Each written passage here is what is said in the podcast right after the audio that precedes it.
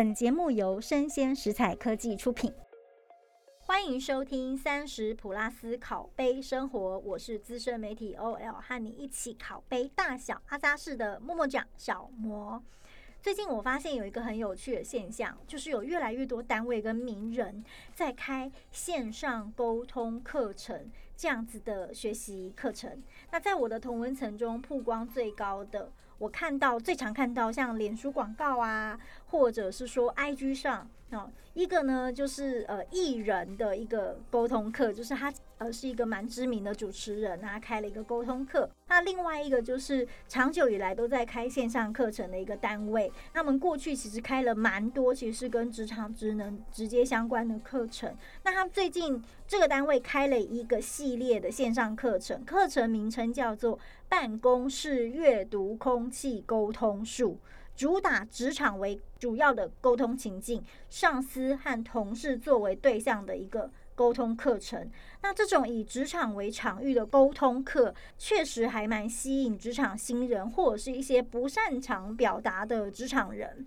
不过，我看一下沟通课课纲。它大多数都是以如何表达你自己的意思啊，或者是在会议上你要怎么表达作为课程的核心。然而，在如何沟通之前，我觉得还有一个前提至关重要，那就是怎么听话。当讯息出现的时候，我们是不是一个可以听懂讯息的人？职场上听话术最重要的运用场合，莫过于就是会议上老板这样说。老板交代的话不能随便提，一接不好就会掉入万劫不复的深渊。说到职场深渊这样的话题，我怎么能不找我们的娜娜呢？来，娜娜，大家好，我是胸中无大志、一堆鬼故事的资深社畜 Regina 娜娜。那今天应该是我第几次出现？哦，第三次了吧？第三次出现了。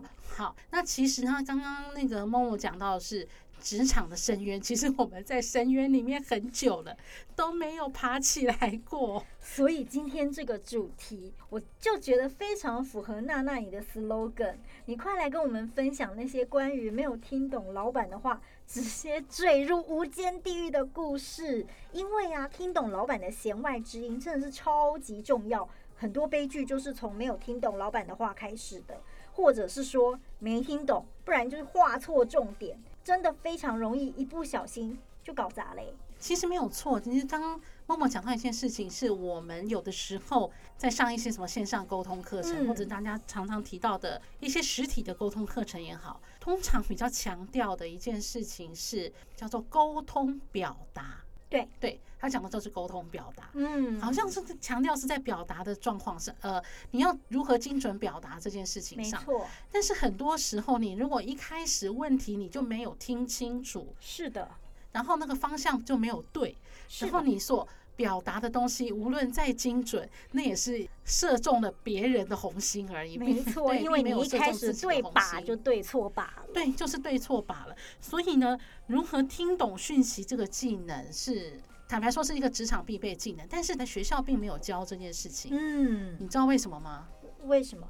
因为学校的时候，老师他是一个受过。经验，就是说他是一个受过训练的专业表达者，是，所以我们只要听指令做事。可是听指令跟听讯息是两件事哦。哎，没错，因为指令是很明确的告诉你你要干嘛，这叫指令。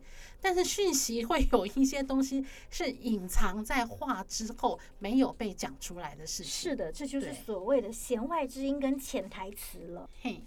好，那如果说我们要想说我们要如何听懂老板的讯息的话，这个东西很重要。可是如果一旦没有听懂，有的时候不光是你的职场会受影响，就是一连串悲剧的开端哦，不是结束，是一连串悲剧的开端。那你要为我们带来的第一个悲剧的开场是什么？其实我今天大概简单的介绍四种悲剧开场。嗯，第一种悲剧开场叫做挖坑，阿嘞直接下猛药哎。会议冷场的时候，我们最怕就是这种挖坑的情境，因为你看到老板已经在那边拿着小锄头，然后挖了一个看起来我不知道要怎么形容的一个坑，然后通常这种时候绝对不是好坑，妥妥的屎坑呐！老板都是怎么来表达？要我们大家来想象一个会议我们想象一个会议的情境哦，嗯开会的时候，老板宣布了一个任务，嗯，现场鸦雀无声。没错。这个时候，你到底是要挺老板当出头鸟的，还是选择不要被老板看到？我问你，你会你会做哪一个选择？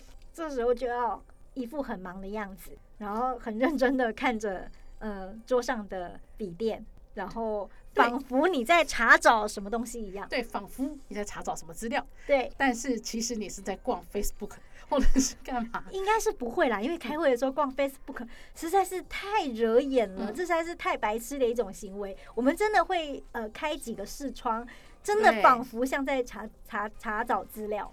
所以呢，我们可以呃简单看一个会议的情景。如果说老板要交办一个任务，场上非常多人，大家一片静默，嗯，这个时候你可能选择选择的方式是你先不回应，先观察别人如何。对，对，这个是最安全的做法。有些人可能就会提问，或者是嗯老板他看到现场没有人有反应，有时候会把这个问题讲得更清楚、更明确一点。这个时候要闪还是可以闪的。嗯嗯可是最难闪的状况是，如果现场的人不多，嗯，也就是它是一个小型的闭门会议，是可能在五个人以下，你是闪都不能闪。哦，对对，闪都不能闪。那那个时候你就要先明确的看到是老板交办的这个任务，在线下有谁是可能可以做好的。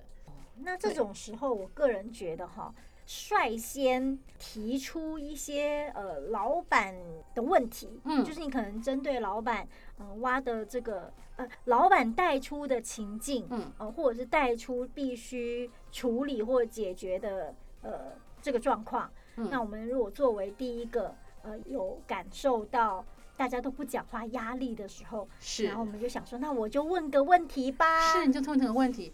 但是我要这时候我就要跟你分享一个很惨烈的鬼故事。我们两个也认识这么久了，嗯多年前，嗯，强者我有一个朋友，好。啊对，强者我我不我千万不能再挖坑给自己跳。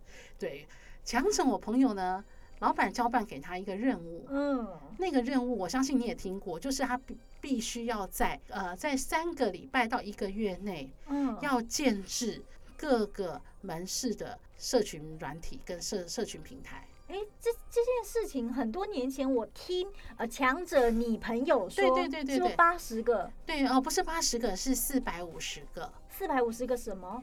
四百五十个 Line 跟四百五十个 Facebook 你讲的是 Line 的呃 Line 的账号跟账号 Facebook 然后跟，Facebook 的账号，哇，对，在三我的个礼拜记忆是错的诶，我怎么只记得八十几个？对对，八十几个是本来八十几个。哦，那那个时候你要想哦，那个时候大概是在七八年前吧，就是呃赖好像才刚开始比较活跃嘛，对，那才嗯刚开始、f a c e b o o k 也才刚开始那个粉丝页开始运作，嗯，时间都不是很长。我的老板当时就交办了一个这样的任务，嗯然后呢，放眼望去，嗯他的眼光就直直的射到强者我朋友那边了、嗯嗯啊，对。然后老板交代完了这个任务之后，他只告诉我一个目，他只告诉我朋友不是。哦，差点好露馅。我朋友一个目标是，你必须在呃一个月里面要做完这件事。接着，迷之操作就发生了。发生了什么迷之操作？一个月就已经很迷了耶！对，那个迷之操作是我的那个老板就休假了三个礼拜出国了。哇塞，所以呢，等同于这一个任务，他当时被交办了，可是他觉得他可能相关的资讯不足，因为当时社群媒体才刚开始，嗯他没有把握做得好，但是他也不能拒绝，嗯，所以他就把这样子的任务嗯，就开始往下发包。是往下发包之后，他跟他老板，他跟他的老板在 update 进度的时候就说：“哦，这样子我的这件事情已经我已经交办给谁了？感觉这个个东西是已经有一个进度发，有一个进度可以去追踪了。接下来就是他长达三个礼拜不在办公室，长达三个礼拜的假期。他等到回来的时候，就是直接验收成果的时候了。我可以冒昧一问，您的这个强者朋友是为什么会接到这个坑呢？他是不是在会议的现场做了什么？唉就是因为他在会议的现场多问了两三个问题。哦，然后呢，当老板给一些想法的时候，他又表示好像这个想法要做一些修正，因为市场状况不是这样子。哦，所以让老老板觉得，咦，我找到人了耶，OK，所以然后你的强者朋友就成为出头鸟了，对不嗯对？就成为出头鸟了。嗯，对，这个是我们刚刚讲到第一个，就是挖坑的情境。娜娜，你分享的这个强者的鬼故事，吼，其实让我想到另外一种跟他伯仲之间的恐怖情境——顶包。顾名思义啦，就是出包之后，老板要找人出来扛啦。嗯，所以关于顶包，娜娜，你有没有什么鬼故事可以跟我们分享一下呢？通常顶包是有个起手式的，哦，快点说一下顶包的起手式是这样子是，主管会在会议上先这样讲：我们现在遇到了一个问题，嗯，我们现在要开始厘清为什么会发生这件事，这样才能找出解决的方案。听起来是不是非常合理？蛮合理的耶，就是有问题意识，然后再带到这个解决的做法嘛，有问题意识要找原因嘛，对对不对？要再到解决的做法，看起来非常的非流常的流畅。是非常流对畅的一个思路。所以，身为社畜的我们，在那个会议上，大家为了展现自己的价值，就会赶快找问题呀、是就会赶快找问题，说这个问题可能是怎么什么是什么状况发生啊？是可能发生的原因是什么？没错，老板接下来都会对这些问题给予点头跟肯定。嗯，可是呢，当他收集了很多意见之后，他会提出第二个灵魂的质问。那个灵魂的质问是：嗯，我知道找出原因很重要，但是呢，要解决根本的因素需要一些时间，嗯，所以我们可能需要去找一下有没有什么立刻可以解决这个状况的解决方案。也就是不见得跟问题原因相关，不见得去解决那个原因，而是去处理发生的状态。就像一个人发烧了，嗯，是先让他退烧，而不是去找出是什么细菌让他发烧。哦，也是先把眼前的困境给解决了。嗯，对，看起来也非常合理。是可是你这个时候就要仔细去想，嗯所谓找出现在能够解决的方案，是不是其实这就就是要找一个人出来为这件事情扛责任？哦，确实是哎，所以真的有的时候是真的是这个样子啊。因为呃，我我这样举个例子好了，我之前强者我朋友哈、嗯也有遇过一个类似的案例。那个类似的案例是他之前负责的工作是。呃，负责去稽核所有的通路上面的服务品质。嗯，那你也知道嘛，现在有很多关于服务业的调查都会出一些报告，譬如说有些很有名的杂志会出一些服务评鉴的报告。嗯，而这些服务评鉴的报告的结果，它通常不是长时间的观察，它是它可能是某一个神秘客去了某一个地方嗯做的一个调查，然后就写了一个一个 report 出来，而这一个抽出来的这一个个案，它可能就会被放大成这一个公司或者是这一个呃服务有待加强的状况，可能就会有这个情形。但是呢，老板他当他如果说收到了这一个结报告的结果的时候，当时老板是说我们可能要找出根本的原因是什么。嗯，大家当大家在找根本原因的时候，那个负责服务机和我那个强者朋友，他就提出了他的意见跟想法。那后来有解决这个困境吗？呃，很遗憾的，他所提出的想法并没有被采纳，因为他提出的是如何解决根本的原因。哦，对，可是由于他是这一个方选的负责人，是，所以他最后所写出来的报告就变成了是自己的自我检讨报告，也就是这一件事情责任就他扛了，事情也就过了。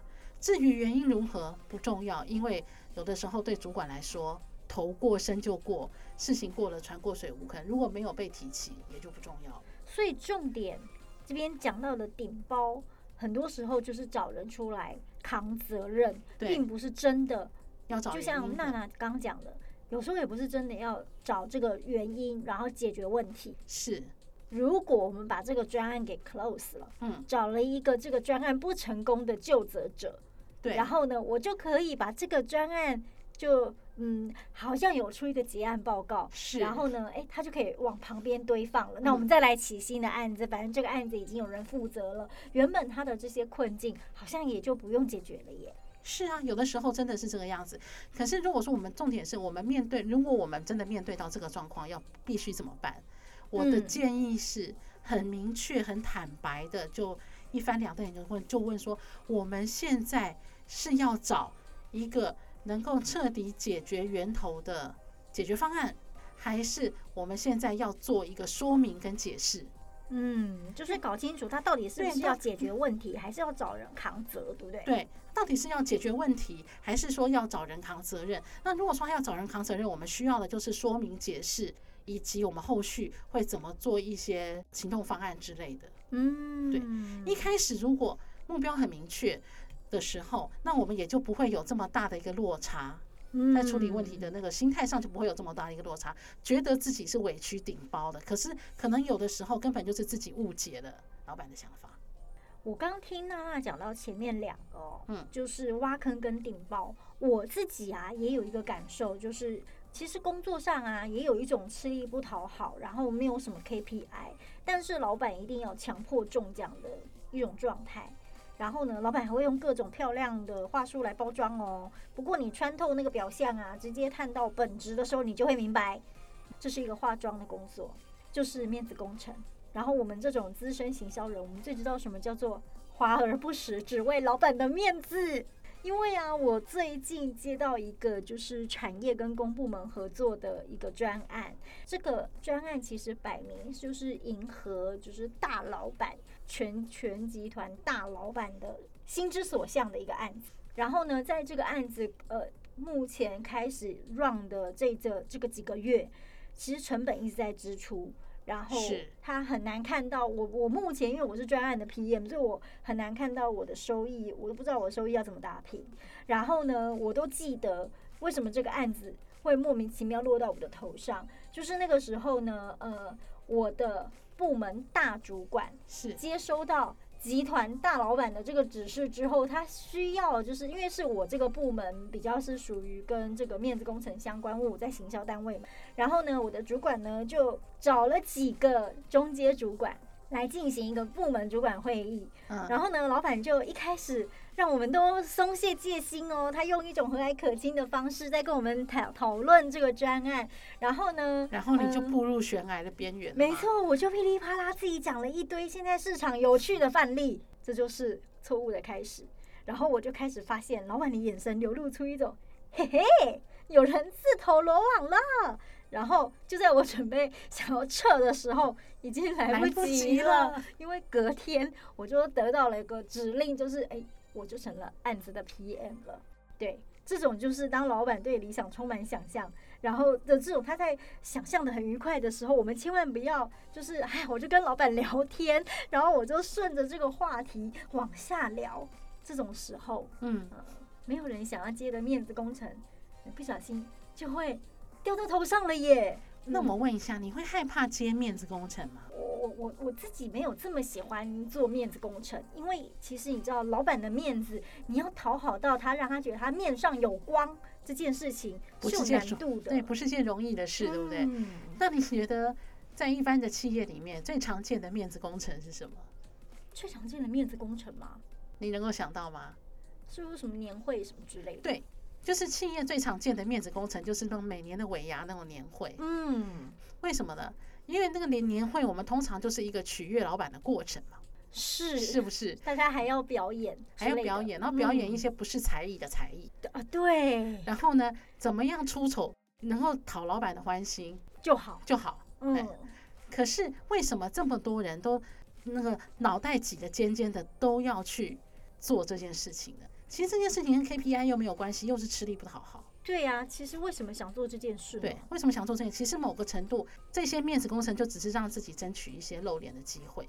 那你还要真的露得到脸啊？对呀、所以呢，如果是像那种尾牙，就这种这一种类型的面子工程，嗯嗯它就是嗯属于反正我只要丢，我只要丢脸丢的够多，哦对我能够取悦老板。嗯。那这个状况就是，我一方面又可以在老板面前露脸，一方面又觉得我好像对部门有贡献，嗯，因为我因为呢，大家我拉着大家一起丢脸，嗯，所以我就能够促进部门的团队精神。是是对是，所以这种面子工程通常很多很多人会喜欢做这件事情。嗯。那我这边也举一个强者我朋友的例子，是。啊，今天我的朋友好像都没有了，都被我出卖光了。那个强者，我朋友是这样子，就是他本身呢是一个通路的，他也是一个通路的主管，嗯。可是因为现在在通路上面很难找到，呃，在面试的时候很难找到适合的人去从事服务业，嗯，嗯对，嗯。所以他们必须想尽一些方一些方法去让那些同仁呢愿意让那些外面的人愿意来这间公司上班。是，所以那个老板就讲了一件事情，他就说：“哎呀，最近微电影很流行，哇，我听到了不妙的东西了。对，微电影很流行。嗯那我们来拍一个真才的微电影好了。嗯嗯在老板的想象里，那个真才的微电影就是四只手机，嗯嗯，三个人走来走去，是找几个场景，讲几句话，这件事情就完了。但这种电影呈现出来一定难看到死。是，那重点是这一群通路的主管，他完全不是这方面的专业。嗯，所以他可能做做，我说做这件事情就是老板的面子工程。为什么？因为他如果这件事情做好了，那个东西真的被他做出来，被放到 YouTube 上播，这个老板就露脸了、欸。是，对，那那个当时这些主管们就很焦虑的问我说：“哎，我这些东西我都不会，嗯好，我都不会，那我要我要怎么样把它做得很好？”他们就开始在绞尽脑汁的在想这件事情，要怎么样把这个微电影拍得很好，这样子。当时我就给了他也是一个灵魂的拷问。嗯我就问他说：“这一件事情是你们今年主要的 KPI 吗？不是的话呢？如果不是的话，那你的过程做了些什么事情，都要一步每一步都要让你的老板知道你完成了什么，嗯，要让老板参与这个过程。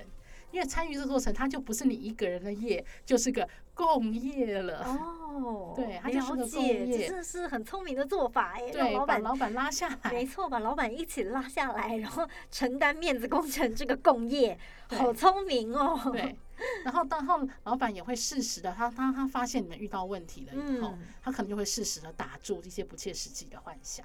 关于讲到共业的这个这个操作，这种骚操作，我最近也是把它拿来用了一下。啊，是啊，就是在我的这个专案里面，我就把我的这个直属的部门主管给拉下水了，因为我告诉他，就是在我因为我办的这是一个产官学呃三方的一个。必须要展现啊，政府有大刀阔斧在产业，你知道就是做了些什么事情，嗯然后产业也要丢出一个也高大上的一个，好像我们完完成了一个报告，然后让就等于是说，哎、我们帮政府做一个 KPI 啦。其实它比较像是帮政府做 KPI，然后呢，哎、对我们企业其实又面上有光这样子的一个专案。所以呢，就在这个过程当中，我就以啊，我比较不知道说，呃，最上面的这个大老板，他最希望我们啊、呃可以凸显哈亮点。还有呢，被 promote 到的这个他，还有他个人希望在这里面啊展现出什么样的一个角色，你总是要把 spotlight 打到他身上。对，然后我就呃拿着这个去询问我的直属主管，然后让他嗯来帮我去做这这个上面的这个定锚，嗯这样我就不用我自己在那边猜测半天呢、硬要把它拉下来。哎、可是我这样讲到一件事情，我想到一件事，这样我们讲到最后，会不会觉得我们很暗黑呀、老板才腹黑嘞，啊，也也对。不过我觉得有的时候必须要持平的来讲，你会觉得，如果老板今天交办一个比较难度比较难的任务，嗯，难度比较难的任务，你会主你会觉得他是挖坑吗？会觉得他是挖坑想要闪吗？还是说勇于迎向挑战？没有，我觉得这个状况其实是要看老板清不清楚自己在干嘛。因为很多时候，老板交办任务的时候，他会讲的一副自己像是清楚形势的总舵手，然后呢，我们跟着他就不会翻船。嗯，然后结果呢，就是一忙领众忙的这种情境。一忙领众忙的后果是什么？你知道吗？相接入火坑。真的，然后呢的，这种误判情势的情境啊，嗯就是老板在迷航，哎，我们该怎么办啊？老行老板迷航其实有征兆的，老板迷航的征兆，快点说。在他讲话的时候就可以透露出一些端倪。嗯，第一个，他自己都讲不清楚他自己要干什么，你根本就是你听不懂啦。坦白说，你听不懂老板在讲什么，嗯哼哼，这是迷嗯航的第一个征兆。第二个征兆，老板只讲了愿景，只讲到他希望的结果，哦，然后对于如何达到那个结果的过程，陈述的东西比较少。哦，这就有可能是老板在迷航。嗯，但是我们也没有办法期待每个老板都像那个定海神针一样，或者是像一个灯塔就是在前面。这倒是真的。对，所以我觉得在听问题的这件事情，如果你觉得你听不懂了，嗯，我们所要学习的一件事情是提问。哦，怎么提问？我觉得应该是重点吧。怎么提问是重点，就是怎么提问是不在不伤害老板的感情。跟不浇熄老板的热情的状况之下，把你觉得没有听清楚、讲明白的、没有听清楚的事情，让老板重述一次。举例来说，你可能问他说：“哎，老板，你刚讲的那个什么什么东西是什么什么吗？”用你自己的话再叙述一次。哦，我懂你的意思。对，就是呢，呃，当老板在做第一次描述的时候，因为可能我们都没有。接收到正确的讯息嘛？但是你即便在没有接收到正确讯息的时候，我们在听到讯息，你还是会有一个很直接的联想。联想，那我就把这个联想直接拿到台面上来问。对，用联想拿到台面上来，或者问老板说：“嗯，有没有一些实际的案例可以让我们先回去研究一下，拖一拖时间？”就是用提问的方式，一方面是协助老板厘清，嗯，他的迷航在哪里；第二个也是协助自己去厘清你未来的工作目标是什么。哦，对，所以这种就是所谓的老板迷航，我们该这个呃应变的这个办法。对，老板迷航要怎么应变这件事？嗯，所以上面这四种挖坑、顶包。然后我贡献了一个，就是面子工程，嗯，然后再来就是刚娜娜提到的迷航这件事情，所以我们得搞清楚这四种情境，其实比较能够就是趋吉避凶哈，就是听懂老板怎么说这件事情上趋吉避凶。我觉得趋吉避凶是正常的，趋吉避凶是正常的，可是有的时候也不能因为一直避凶就避掉了自己的机会。哎。对，不能因为自己一直为了要避凶，我就很很畏缩，我就避掉了自己的机会。因为有的时候，老板也是真心诚意的想要栽培你的。哈，我都快要不相信老板有人性本善的时候了。那这种千载难逢的机会，嗯，我们要怎么样才不会误会说他是坑啊，是包啊，或者是老板在迷航？我们要怎么快速分辨老板这次来真的？嗯，我觉得前提是要先界定你跟那个你了解的老板多少。然后你跟他的关系如何？我这边举一个例子哦，就是强者我朋友之另外一位，嗯，他周旋在各个职场有一段时间，是是。然后我有一次在跟他聊天的时候，他就跟我讲了一个他从前一个职场离职的经验。他说他当时呢去新的去新应征了一篇一个公司的人力资源的主管，嗯，那他的履历呢列出了详细列出了他曾经在人资的。领域里面做过哪一些公司，做过什么样的职位？嗯，然后当时那个主管因为看到他有其他公司的经验，然后然后年龄也不算太小，也蛮相当的，然后就请他到这间公司来。那到了这间公司来之后，我的那个。同事他他我的那个朋友就开始诸多不适应，嗯，他的诸多不适应，第一个是老板交办给他一个叫做希望他做组织盘点，因为未来他们要做组织的 reorg 重整这件事情，嗯，那当时我的朋友接到老板的这个任务的时候，他首先第一个想法是，哇靠，这么难，我不过就是个新人，嗯，怎么把这件事情交办到我身上？你一定是你不想负责任。所以你把这个包丢到我身上，让我去处理这么难处理的事情，而我不过这么资浅。可是我觉得这样的想法好像也符合某一种人之常情。对，某个的某种人之常情嘛，就是你才刚到一个公司，是给你一个很艰难的任务，然后要你去达成，又不给你什么资源，看起来这老板是要挖他坑嘛？看起来确实有一种挖坑的这种看起来是挖坑的味道。那但是我在跟他讲说，我就问了他几件几个问题。我说你怎么问他？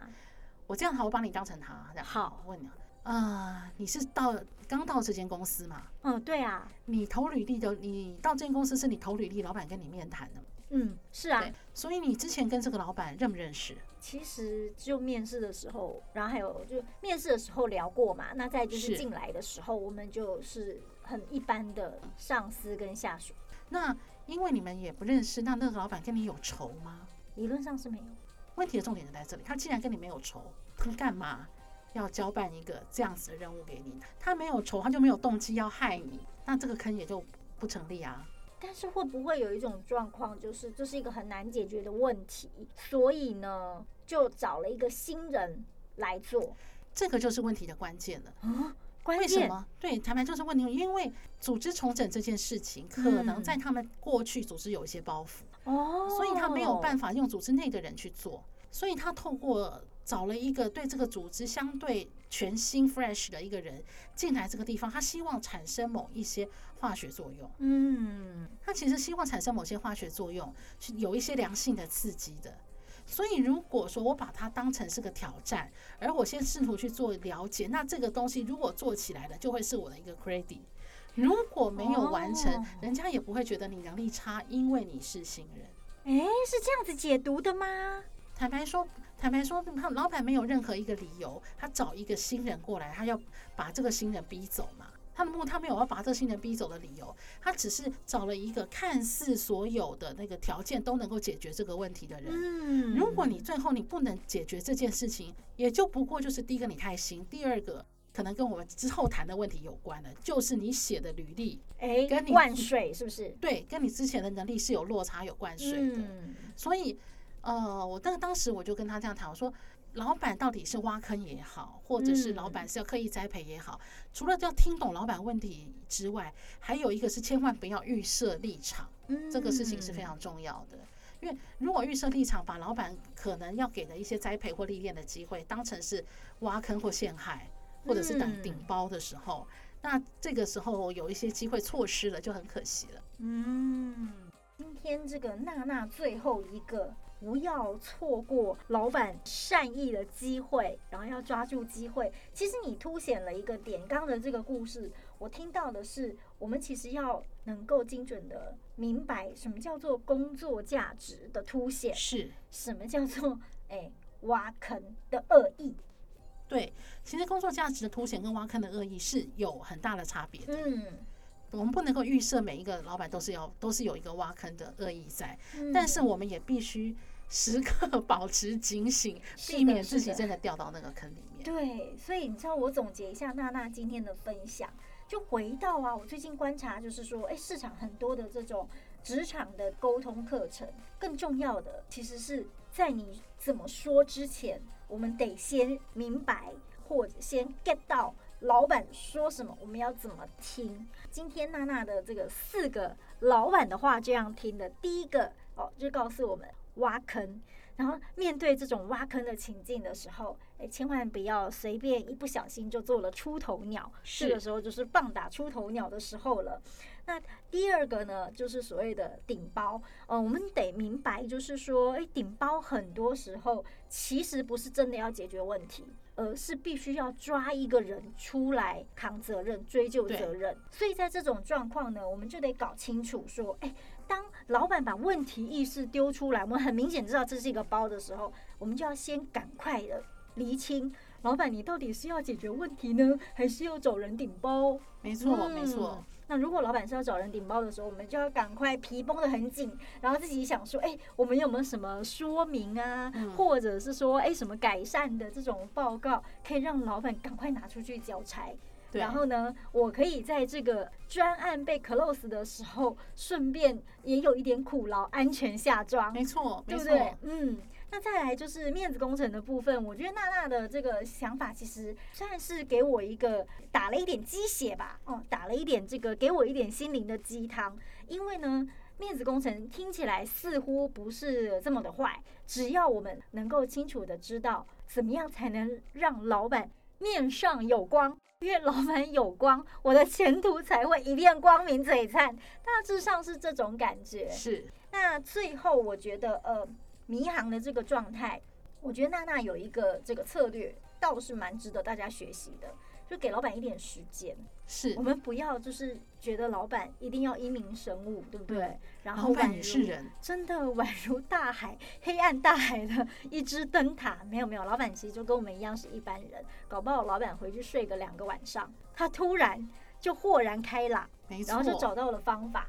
然后这个时候呢，如果你跟着老板一起在那边迷航，其实还蛮消耗的啊、毕竟我们上班还是有非常多例行事务必须要处理，是没有办法 一直跟着老板迷航的。嗯，那再来就是我觉得其实今天最最重要的，除了你知道闪过危机，重点是机会难得。如果错过千载难逢的机会，下次就难了。没错，真的太扼腕，而且老板还会觉得这个人眼眼色也太差了，嗯竟然没有发现这是给你上进的机会。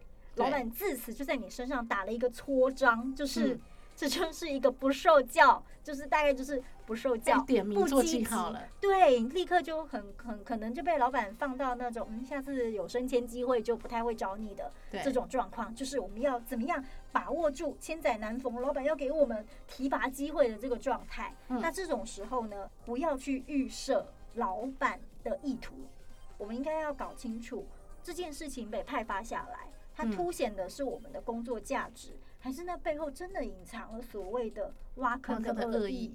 对，那我觉得把上述几种会议的时候，老板说什么搞清楚啊，嗯应该就可以让我们在这个工作的这个职场趋吉避凶。今天呢，就是也很谢谢娜娜来跟我们分享鬼故事里面淬炼出来的听话术。那欢迎呢，听友们有任何想听的这个职场主题或是想法，都可以来到我的脸书 Momo 讲，就是大家可以搜寻 M O M O C H A N，在脸书上搜寻就可以找到我 Momo 讲，或者是你用 IG 可以搜寻 M O M O C H A N 一三一四，那来留言跟私讯就你想要听的主题，或是你有些什么想法跟观点哦。那我们今天的节目就到这里喽，下周三请继续收听三十古拉斯烤杯生活，拜拜，拜拜。